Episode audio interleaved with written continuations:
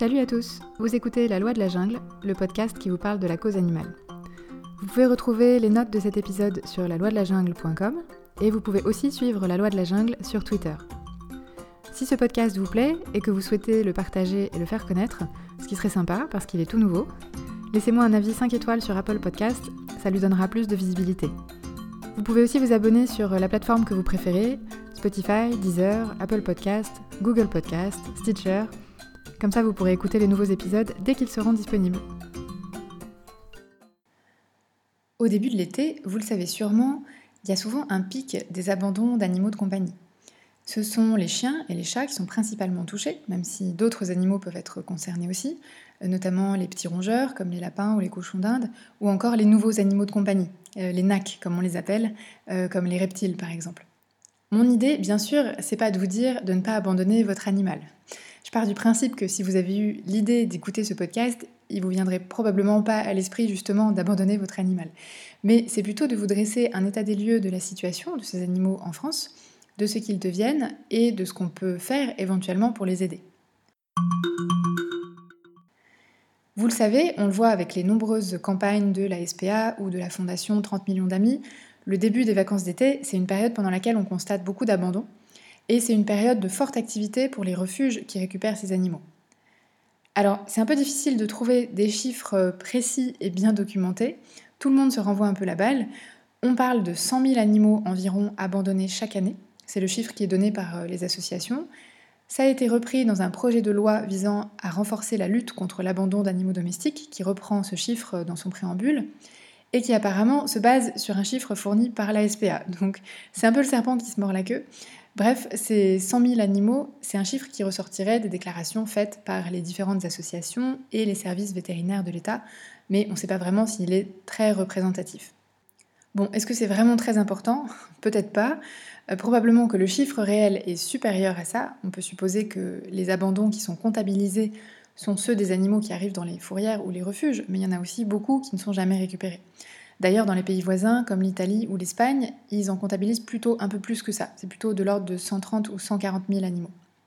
Les chiens sont souvent abandonnés parce que considérés comme trop coûteux en frais d'alimentation ou de santé, ou parce qu'ils présentent des problèmes de comportement, entre guillemets, en général dû à un défaut d'éducation qui fait qu'ils deviennent destructeurs ou agressifs.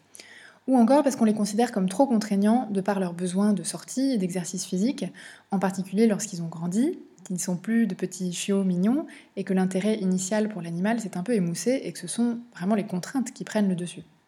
D'ailleurs, une enquête espagnole a montré que la majorité des chiens abandonnés avaient entre 1 et 5 ans, ce qui tend à montrer que c'est au moment où les chiens deviennent adultes ou peu de temps après qu'ils sont le plus souvent abandonnés. Pour les chats, c'est un peu différent. Le problème principal, c'est plutôt l'absence de stérilisation qui fait que les chats ont des portées de chatons dont les gens ne savent pas quoi faire et qu'ils abandonnent dans les refuges, dans le meilleur des cas. Pour vous faire une idée, un couple de chats non stérilisés peut avoir jusqu'à 20 000 descendants en 4 ans. Ça fait beaucoup, beaucoup de chats à placer. Et effectivement, on constate des pics d'abandon de chats pendant la saison des portées. Lorsqu'on demande aux gens qui abandonnent leurs animaux dans les refuges pourquoi ils le font, en plus de, des raisons qu'on a déjà mentionnées, il y a aussi des histoires d'allergie, de déménagement, d'arrivée d'un bébé dans la famille, de personnes âgées qui sont placées en EHPAD, enfin une variété de raisons qui font que les gens ne veulent plus ou estiment qu'ils ne peuvent plus garder leur animal. Alors il y a plusieurs types d'abandon. Il y a l'abandon légal, c'est-à-dire quand quelqu'un amène son animal dans un refuge. Dans ce cas, la personne signe un contrat avec le refuge ou l'association, à la fois pour rendre officiel le changement de propriétaire et pour prévenir les réclamations de part et d'autre. Ça, c'est une procédure qui est légale. Et puis il y a l'abandon sauvage, qui est le plus fréquent. Lorsque les gens abandonnent leur animal dans la nature, au bord d'une route ou sur la voie publique, et ça, bien sûr, c'est totalement interdit par la loi. Et c'est puni par les sanctions qui sont prévues à l'article 521-1 du Code pénal, qui traite des sévices graves ou actes de cruauté envers les animaux et qui considère l'abandon comme faisant partie de ces actes. Et c'est une peine maximale de deux ans d'emprisonnement et de 30 000 euros d'amende qui est encourue. Ça vaut aussi d'ailleurs si la fourrière a identifié et contacté le propriétaire de l'animal et que celui-ci n'est pas venu le récupérer. Bon, ça, c'est la théorie. Autant vous dire qu'en pratique, pour pouvoir constater un abandon et poursuivre les auteurs, à moins qu'ils soient pris en flagrant délit, c'est franchement pas évident. Beaucoup d'animaux qui sont récupérés ne sont pas identifiés, et à part dans des cas où on peut constater des maltraitances sévères et identifier les propriétaires, il y a assez peu de poursuites et de condamnations. Alors, c'est quoi le parcours de l'animal abandonné? Lorsqu'un animal est trouvé errant sur la voie publique, c'est à la municipalité, et donc à la fourrière, qu'il incombe de le prendre en charge. Les fourrières, elles sont soit gérées en régie directe par les communes, donc c'est un service public, ou alors il y a des délégations de services publics, soit à des associations à but non lucratif, comme la SPA, qui gère beaucoup de fourrières en France, ou à des sociétés privées. La fourrière, elle a en principe pour obligation de rechercher le propriétaire de l'animal, et si dans un délai de 8 jours l'animal n'a pas été réclamé par son propriétaire, ou que celui-ci n'a pas été retrouvé, il peut être euthanasié, sauf si la fourrière a un accord avec des refuges ou des associations où elle peut placer les animaux. Les chiffres sur l'euthanasie sont un peu opaques, mais on trouve quand même quelques éléments. En 2015, sur 99 fourrières contrôlées en métropole, on comptait environ 2000 euthanasies de chiens, 13 000 euthanasies de chats, et pour les refuges, c'était à peu près pareil pour les chiens, environ 2000 aussi, et 3500 pour les chats. Donc environ 20 000 euthanasies au total sur l'année, euh, fourrières et refuges confondus. On note aussi que les chiens se débrouillent euh, quand même mieux que les chats. Plus de la moitié des chiens qui arrivent en fourrière seraient rendus à leur propriétaire, versus seulement 5% des chats. Un peu plus de 6% des chiens seraient euthanasiés à la fourrière pour des raisons sanitaires ou autres, versus pas loin de 50% des chats. Donc 50% des chats qui sont euthanasiés en fourrière. Pour ce qui est du transfert en refuge, les proportions sont assez proches, c'est autour de 40% dans les deux cas. Une fois que les animaux sont en refuge, ça s'équilibre à peu près. Les chiffres sont assez similaires pour les chiens et les chats, avec des taux d'adoption autour de 80% et des taux d'euthanasie autour de 10 à 15%. En revanche, dans les départements d'outre-mer, les taux de restitution et d'adoption des animaux sont très faibles et les taux d'euthanasie sont très élevés, que ce soit en fourrière ou en refuge. On est autour de 75% pour les chiens et 85% pour les chats.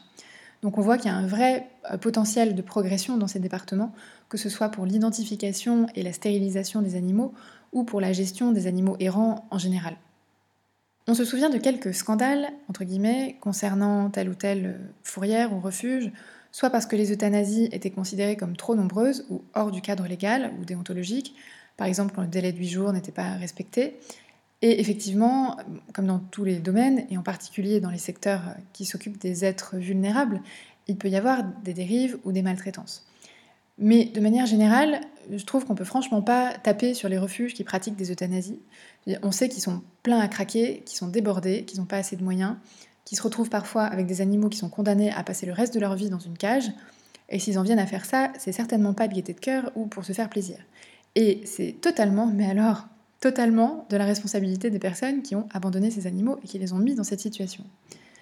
Et peut-être même, je, m'avance un peu, mais peut-être même que les refuges devraient plus communiquer sur les euthanasies pratiquées chaque année, parce que ce serait peut-être un argument fort pour inciter les gens à réfléchir à deux fois avant de prendre un animal, ou pour les inciter à adopter un animal en refuge plutôt que de l'acheter en animalerie ou chez un éleveur. Aux États-Unis, il y aurait au moins un million et demi d'euthanasies d'animaux dans les refuges chaque année. Et sur ce total de 1,5 million, 80% sont des animaux en bonne santé qui pourraient être adoptés, mais qui sont euthanasiés faute de place et de ressources. Et apparemment, des études ont montré que le fait de savoir ça, ça pouvait inciter les gens à adopter un animal en refuge plutôt que de l'acheter. Alors les solutions qui sont préconisées pour lutter contre ce problème, ce que font déjà les associations, hein, c'est d'essayer d'inciter le public à adopter des animaux plutôt que de les acheter. C'est de mieux encadrer le commerce des animaux de compagnie pour essayer de responsabiliser au maximum à la fois les vendeurs et les futurs propriétaires, sachant qu'il existe déjà tout un dispositif euh, réglementaire sur les conditions dans lesquelles on peut élever et vendre des animaux, sur l'information et la documentation qu'on doit fournir aux futurs propriétaires. Euh, on n'en est pas encore au permis de détention pour avoir un animal, mais on y viendra peut-être en même temps, je ne sais pas jusqu'où il faut aller pour euh, essayer de responsabiliser des gens qui parfois sont de toute façon irresponsables. Mais bon. Et, ça passe aussi par des campagnes d'information et de sensibilisation, notamment autour de l'identification et de la stérilisation des chats et des chiens. L'identification, elle est déjà obligatoire, mais elle n'est ni contrôlée ni sanctionnée. Euh, et la stérilisation, elle ne l'est pas encore, mais on pourrait tout à fait envisager qu'elle le devienne, notamment pour les chats, comme c'est déjà le cas dans certains pays. D'ailleurs, pour ce qui est des groupes de chats errants, il existe maintenant un dispositif qui s'appelle Chat Libre, qui permet de capturer ces chats, de les stériliser et de les identifier, puis de les relâcher sur site. Et c'est parfois une alternative plus souhaitable pour ces animaux qui sont plus complètement domestiqués, mais dont il faut contrôler la prolifération, sachant que, comme je l'ai dit un peu plus tôt, les taux d'euthanasie pour les chats en fourrière sont très élevés. Il y a aussi certainement des améliorations à, apporter au système de gestion des animaux errants. Un des problèmes, par exemple, c'est que les fourrières sont rémunérées, avec de l'argent public d'ailleurs, alors que les refuges ne le sont pas. Les fourrières sont par ailleurs conçues pour supporter les périodes de pic d'activité, et donc elles ont souvent des places libres pendant d'autres périodes de l'année, alors que les refuges sont pleins toute l'année. Et une des idées qu'on entend parfois, ce serait de coupler les fourrières avec les refuges ou les pensions pour optimiser les places et partager les ressources financières. Ce sujet de l'abandon des animaux, il fait un peu réfléchir sur notre relation aux animaux de compagnie. Ce sont des animaux d'agrément, on les fait naître et on les prend avec nous pour se faire plaisir, pour s'amuser, pour avoir de l'affection. Ils n'ont pas d'autre fonction que de nous rendre heureux, ou en tout cas c'est souvent comme ça qu'ils sont perçus. Et de plus en plus, l'acquisition d'un animal, elle se fait dans le cadre d'une démarche consumériste. On achète un animal dans une boutique, on offre un animal en guise de cadeau, on le choisit parce qu'il est beau ou que c'est la race à la mode, euh, on le perçoit comme un objet ou un accessoire, et c'est ce mode de pensée qui pose vraiment problème. Il y a une approche de l'animal de compagnie que je trouve assez intéressante, qui est abordée dans le livre Zoopolis, qui est un traité de théorie politique des droits des animaux. Et dans ce livre, ils évoquent le fait que les animaux de compagnie, les chiens et les chats notamment, sont issus d'un processus de néotonie. C'est-à-dire que l'humain a sélectionné pendant des générations et des générations chez ces animaux des caractéristiques génétiques, en général attribuées à des animaux juvéniles, et donc ces animaux de compagnie ont fini par conserver ces caractéristiques à l'âge adulte. Par exemple, dans le processus de domestication des chiens, on a progressivement sélectionné les animaux les plus dociles, les moins agressifs, les plus joueurs, les plus affectueux. Et donc quand on regarde la plupart des chiens adultes aujourd'hui, on peut trouver pas mal de comportements communs, par exemple avec des louveteaux, comme le fait de remuer la queue ou d'aboyer. En revanche, les loups adultes abandonnent ces comportements. Ce sont des comportements de bébés ou de jeunes animaux. De la même façon, les chats sauvages ronronnent et jouent quand ils sont petits, mais ce comportement disparaît ensuite à l'âge adulte, contrairement aux chats domestiques qui continuent à faire ça toute leur vie. Euh, dans certains cas, même les, capacités mentales restent à un stade relativement juvénile par rapport à un animal sauvage adulte. Donc en fait, dans ce processus de domestication et de sélection pour faire correspondre ces animaux à nos besoins et à nos désirs, on en a fait des êtres en quelque sorte infantiles et dépendants de nous, qui ne sont pas en mesure de se débrouiller tout seuls, même si certains y parviennent quand même. Ils sont un peu comme de grands enfants. C'est pas nécessairement une mauvaise chose d'ailleurs, mais ça implique que, contrairement à des animaux sauvages adultes qu'on peut considérer comme des êtres indépendants en mesure de se débrouiller dans le monde, ces animaux de compagnie, on les a créés pour être dépendants de nous. Et donc, on leur doit de s'occuper d'eux et d'être responsables d'eux. Si vous partez en vacances avec votre animal, sachez que la fondation 30 millions d'amis propose sur son site des annuaires des lieux de vacances qui acceptent les animaux, des plages sur lesquelles on peut emmener son chien. Ils permettent aussi de se mettre en relation avec des personnes qui peuvent venir garder votre animal chez vous. Ils listent des pensions et d'autres possibilités de garde pendant les vacances. Et ils proposent aussi plein de conseils pour voyager avec son animal et le garder en sécurité et en bonne santé pendant les vacances. Et eh bien voilà, merci de m'avoir écouté. J'espère que le sujet vous a intéressé et je vous dis à la prochaine. Bye bye